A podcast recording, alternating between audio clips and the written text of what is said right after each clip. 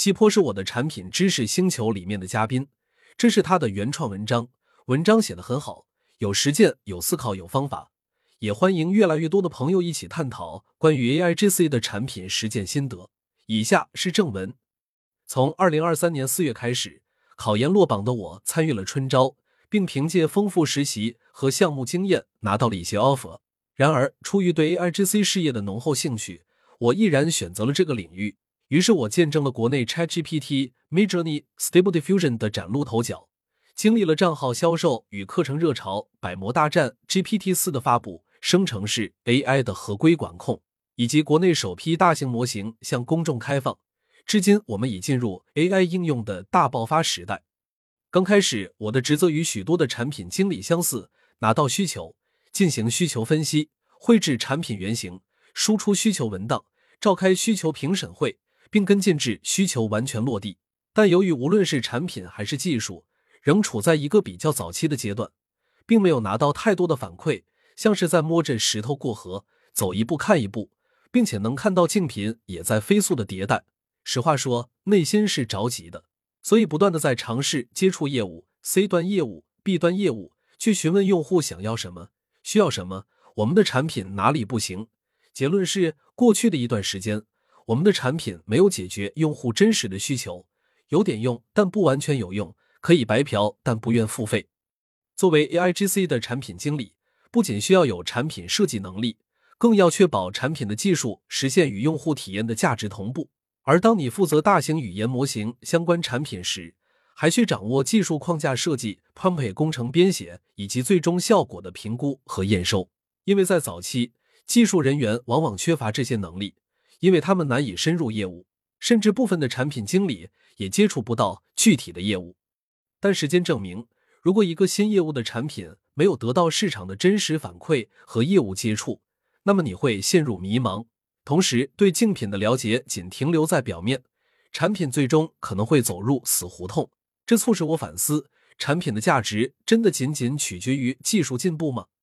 我想不是的，产品的价值来自于用户，来自于企业。来自于实际应用，好像这半年是技术在推着产品走，而不是市场和业务推着产品走。这是大公司和创新企业可以做的，但小公司亦或是小团队不行。小团队的创新投入成本和技术能力达不到长时间大规模创新的成本要求。小团队需要做的应该是回归产品的本质，发挥产品真正的价值。反观大厂、大型企业，可以投入百模大战。享有标准化的产品服务、高质量稳定的产品线和庞大的客户群，对他们来说，用 AI 赋能现有产品，要比新建一个 AI 产品再补充基础服务来得更为经济高效。这并不意味着小团队不能创新，只是他们的创新应更多的集中在产品定位、服务方式和商业模式上。在 AIGC 这样的新赛道，身为小团队的产品经理，我认为需要什么？也是我个人在努力的方向。一敏锐的市场洞察能力，从三四月份的套壳 AI 软件，到七八月份的 C 端产品，到如今九月份 C 端产品基本实现覆盖，B 端产品的刚刚起步阶段。快节奏稍纵即逝，慢一步就容易步步慢。二整体产品的思维，什么是整体产品？我看到一篇喜马拉雅产品经理熊叔的观点，我比较认可。你在营销时向顾客承诺交付的产品及强有力的价值主张，与你实际交付的产品是不一样的，两者之间存在落差，要消灭落差，必须强化产品，增加配套服务和辅助产品，使之成为整体产品。文中列举的例子可能并非普遍适用，但足以让我们理解到莱维特整体产品模型的理念：一、通用产品，基本产品，iPhone 作为一个通用产品。是一款移动智能手机，具备通话、短信、上网等基本功能。这是用户购买 iPhone 时实际获得的基本产品。这些功能，我个人总结为 C 端用户的高频次硬性需求。二、期望产品，用户在购买 iPhone 时期望获得更多，他们期望高质量的手机性能、良好的摄影体验、顺畅的操作界面等。期望产品。还可能包括更新的操作系统版本、安全性等，也就是优质的用户体验。三、延伸产品为了提供更完整的体验，iPhone 提供了一系列的延伸产品，例如 Apple Store 中的 App Store 提供了海量的应用程序，能够满足用户各种需求；iTunes Store 提供音乐、电影等媒体内容；Apple Care 服务提供了额外的售后支持。延伸产品增加了 iPhone 的价值。四、潜在产品，iPhone 在不断的发展中具有潜在的产品创新空间。随着技术的发展，iPhone 可以不断升级，引入新的功能，比如更强大的摄像功能、更高效的处理器、更先进的安全性等。此外，随着 5G 等新技术的普及，未来 iPhone 可能会在网络连接和应用上有更多的创新。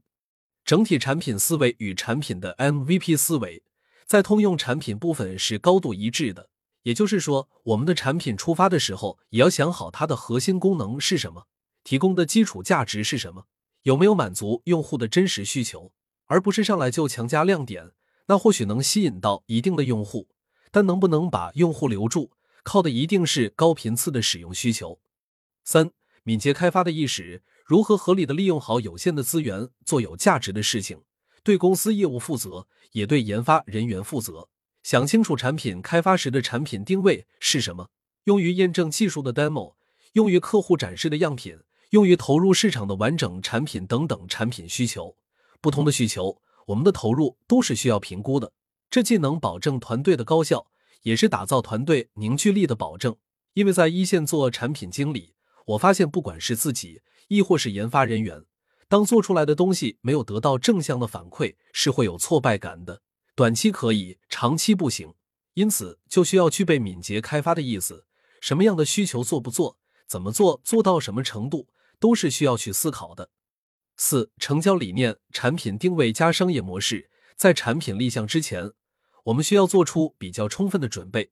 在产品开发、迭代和用户提出反馈的过程中，才不会手足无措。你做的产品使用的用户是谁？谁来为他买单？这个问题不会受技术发展或者什么探索阶段的影响，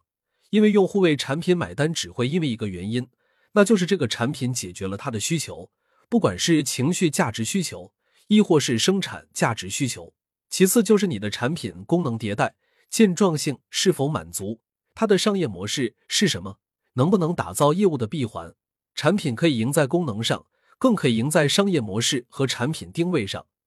五、业务意识与成交理念很一致，但业务意识不是为了促进买单，而是为了留住企业和用户。特别是在 AIGC 这条赛道上，如果没有业务意识，做出来的产品可能是一个玩具，而不会成为一个产品或生产工具。AIGC 让我们有快速生产内容的能力，但如何制作能够直接投入生产的产品，